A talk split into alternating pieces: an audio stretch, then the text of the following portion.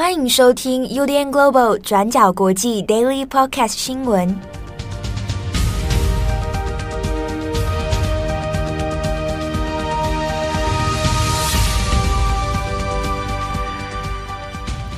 Hello，大家好，欢迎收听 UDN Global 转角国际 Daily Podcast 新闻。我是编辑七号，我是编辑木仪。今天是二零二二年十一月二十八日，星期一。好，今天星期一。我们要来更新中国的新闻。从上个周末开始，那二十六号、二十七号两天，在中国各地都出现了相对规模比较大的抗议行动。那这个抗议呢，主要是针对封控事件而来哦，所以很多叫做反封控要自由的抗争。那导火线呢，是从先前乌鲁木齐发生的一起住宅大火啊，那是发生在十一月二十四号。那没有想到说，这场这场大火之后燃烧的社会舆论会变得这么的愤怒，甚至呢演变成民众会上街头，然后做集体的悼念，甚至又演变成了反封控的一个抗争。那周末以来呢，一直延烧到了上海、北京。成都、福建、南京、广州、山东地区都有啊，江苏也有发现，有非常多的地方跟学校都有类似的活动哦。那周末两天，一直到今天十一月二十八号了，已经到第三天。那其实呢，情势都还没有完全的消退。那这个在中国其实是非常非常罕见的哦。从一九八九年的六四天安门事件以来呢，已经没有过这么样规模的。群众运动，好，那所以这一次呃发生的事情呢，非常需要大家的关注啊。其实国际新闻的媒体呢，也都有在密切的留意动态当中，因为这个会是对中国的政治还有社会产生相当大的冲击的。好，那今天我们的 Daily Podcast 呢，会把相关的事件做一个整理，那也稍微跟大家爬梳整理一下，那为什么会发生这一起所谓的白纸革命？啊，会叫做白纸，是因为呢，在现场的很多民众，他们除了喊口号之外，那会举起一张白纸啊，一张 A4 的白纸，当做抗议的一个标示。白纸上面就什么也没写，啊，那这意思呢，就是有一点无言的抗议啊，啊，或者是说你也知道我这张白纸上面会写什么啊，那这个是用在一个对敏感词啊或者言论自由有限制的国家里面的一种无声的抗议。先前其实，在俄罗斯也有发生过啊，有俄罗斯的民众反战，那他举白纸，结果就被抓走。那当然，他也因为这样的行动，其实凸显了在集权国家的一个荒谬性。所以呢，在这一次的这个响应的中国抗争里面，啊，也被叫做“白纸革命”。好，那我们先看的是导致这个事情的一个导火线，是乌鲁木齐的住宅大火案。好，上星期四，十一月二十四号的晚上，在新疆乌鲁木齐的一个叫做吉祥苑的社区，在中国叫做小区，那有一户住家的延长线着火，那火势是从十五楼开始窜出来，然后蔓延到十六楼、十七楼，然后浓烟也快速的扩散。那根据中国官方公布的消息，这场大火造成十个人死亡，那其中有四名是儿童，还有九个人重伤。但是目前网络上还有流传一位当地值班医生的说法，说实际的死亡人数是超过四十四人的。那当时消防单位是在晚上的七点四十九分收到通报，然后之后开始派出消防车来救援。但是因为这个吉祥苑的社区正在进行防疫的封控，让救灾人员没有办法及时进到社区里面来救火，最后酿成这场死亡的悲剧。那大火是在晚上十点三十五分才被逐渐的扑灭，那离发生的时间点已经超过了将近三个小时。那火灾现场的影片呢，在当天晚上就被传到中国的网络社群上面，也震撼了中国的网友。那现场的民众只能在外面看着正在燃烧的大楼，那也听见了大楼里面很凄惨的尖叫声，画面是相当的触目惊心。但是民众也只能远远的看着，完全是无能为力的。好，那其实乌鲁木齐是在八月十号这天开始宣布封城，开始进行封控，但是到现在已经快要三个月了，还是没有解封的迹象。那非常多的居民目前已经被迫关在家里面封控超过一百天的时间。那在这样子的风控不当的状态之下，又发生了这场大火的悲剧，引发了中国网友的愤怒。但是让愤怒升级的时间点是事发隔天之后。乌鲁木齐官方他们有点算是推卸责任的说法，这些官方就说是罹难者不熟悉逃生路线，还有自救能力太弱，才会造成这样子的悲剧。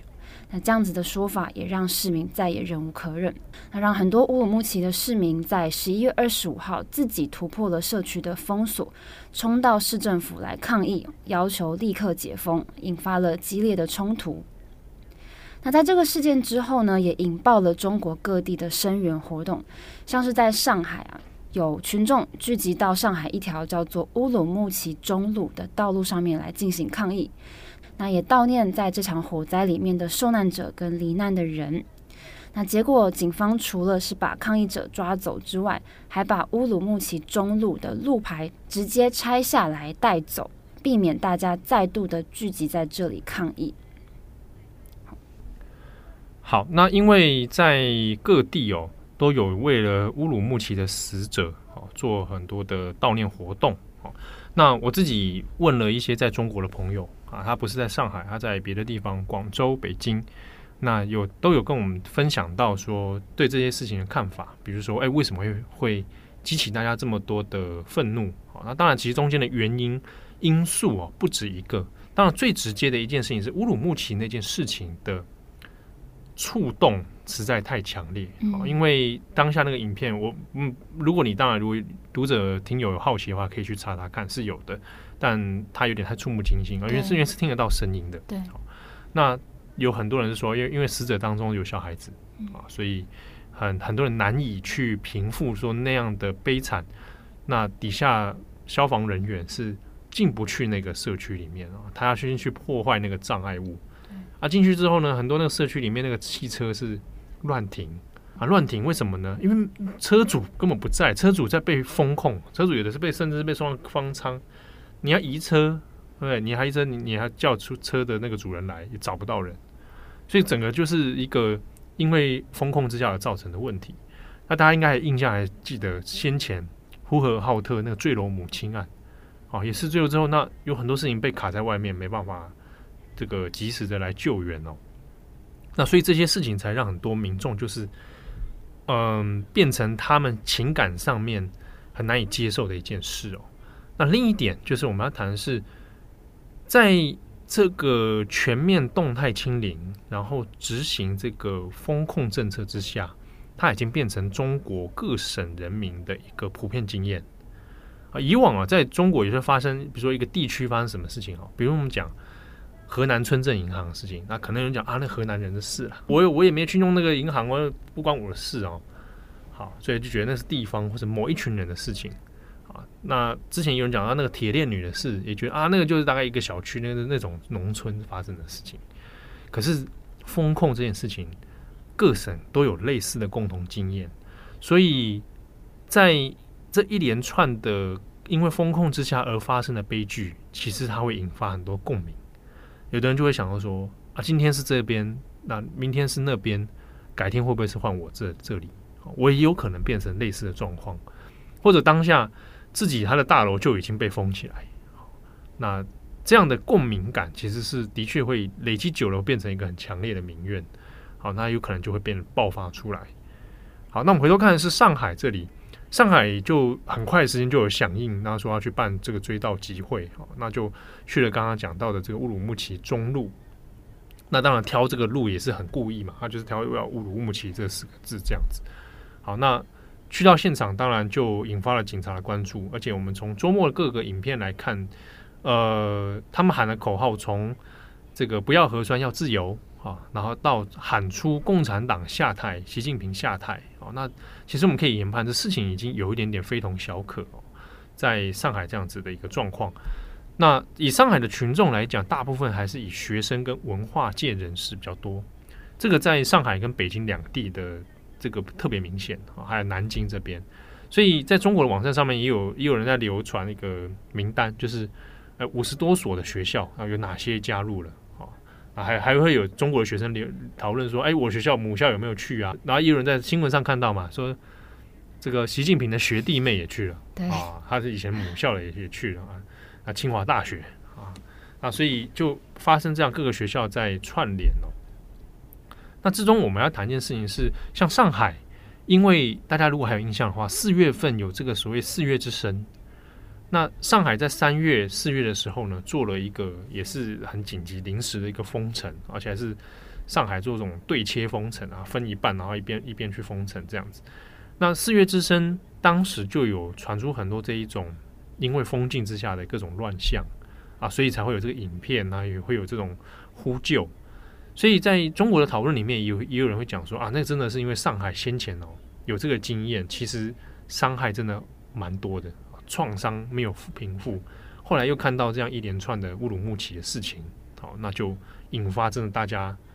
真的走上去，走上街头去哦。好，那我们这边在看的是我我们大概爬出几点啊，综合起来可以看这这个事情它是一个累积，而不是一个突然发生。除了年初我们讲到像上海这个封城之外，哈，那还有其他各省有类似的状况嘛？可能大家有看到影片那种有人坠楼啊，啊，那有人买菜然后怎么样，或者是呃，我自己看过最多的就是外送员，他们外送员送到某个大楼之后被关在大楼里，那出不来吗？出不来，他睡在大楼外的那个路边。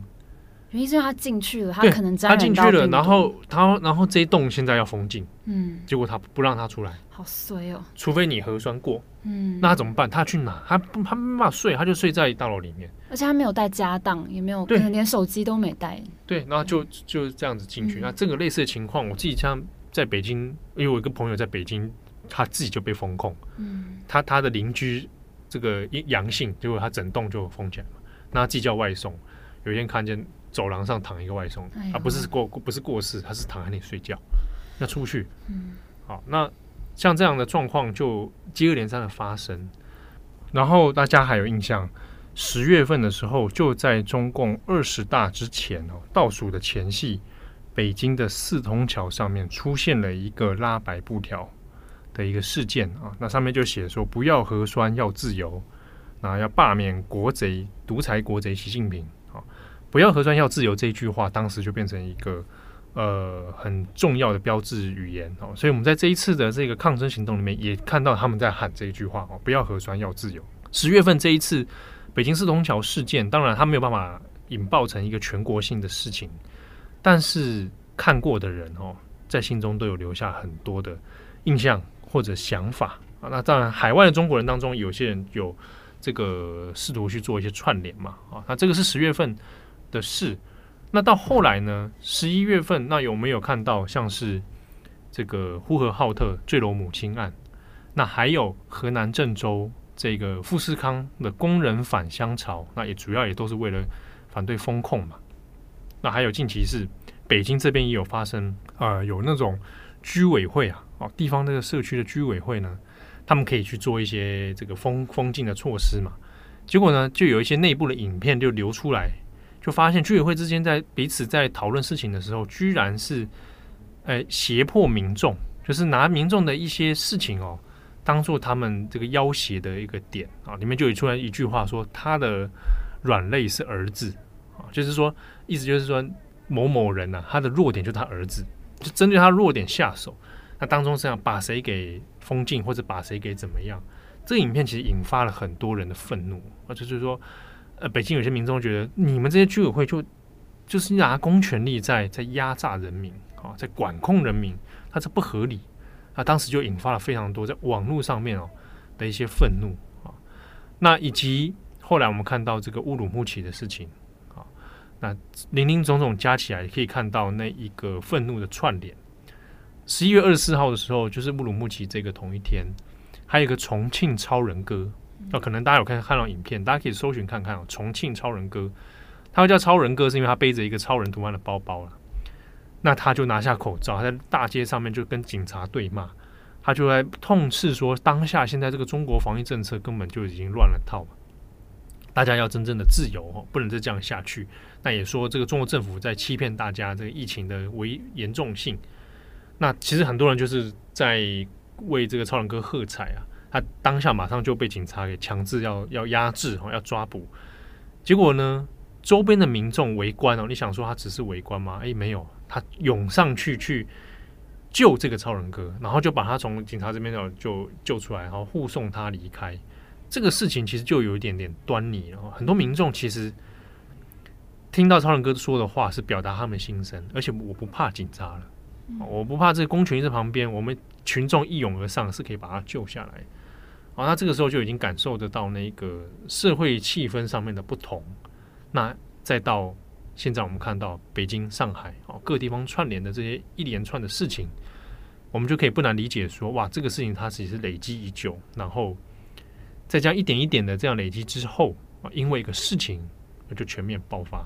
当然，我们刚刚现在像先前木已讲到说，乌鲁木齐的官员哦，他在第一时间那个回应太瞎了啊，他是怪受害者，就没有自救能力啊，那是这种鬼话讲出来，那当然其实中国人呢当时很大的愤怒，其实是来自于对于乌鲁木齐官员居然讲这种话啊。所以我们可以看到，这个整个社会脉络是这样的情势之下，那我们再回头看现在上海、北京的一个情况啊。那另外是我们这边补充一下，在北京，因为北京也发生了，所以它这个事情的政治讯号就非同小可。上海呢，那可能还有一个它的这个社会脉络、经济地位啊，它远离政治中心，这个还有点差别。可是北京这个是天子脚下的地方，那我们看到的是在亮马桥。亮马河那边，那就有很多的民众聚集，但他们没有我我自己看到的一个部分是，他们没有喊共产党下台啊，但他们故意喊“我爱习近平，我爱共产党，我要做核酸”，这样就不会被抓，对不对？对，但但是你听到说他是故意的，嗯，还是说我要扫健康宝，我要扫健康码，哦，而且是故意喊，就是喊的很大声，嗯，那也拿白纸，嗯，对，所以你就知道他们他们是所谓何来。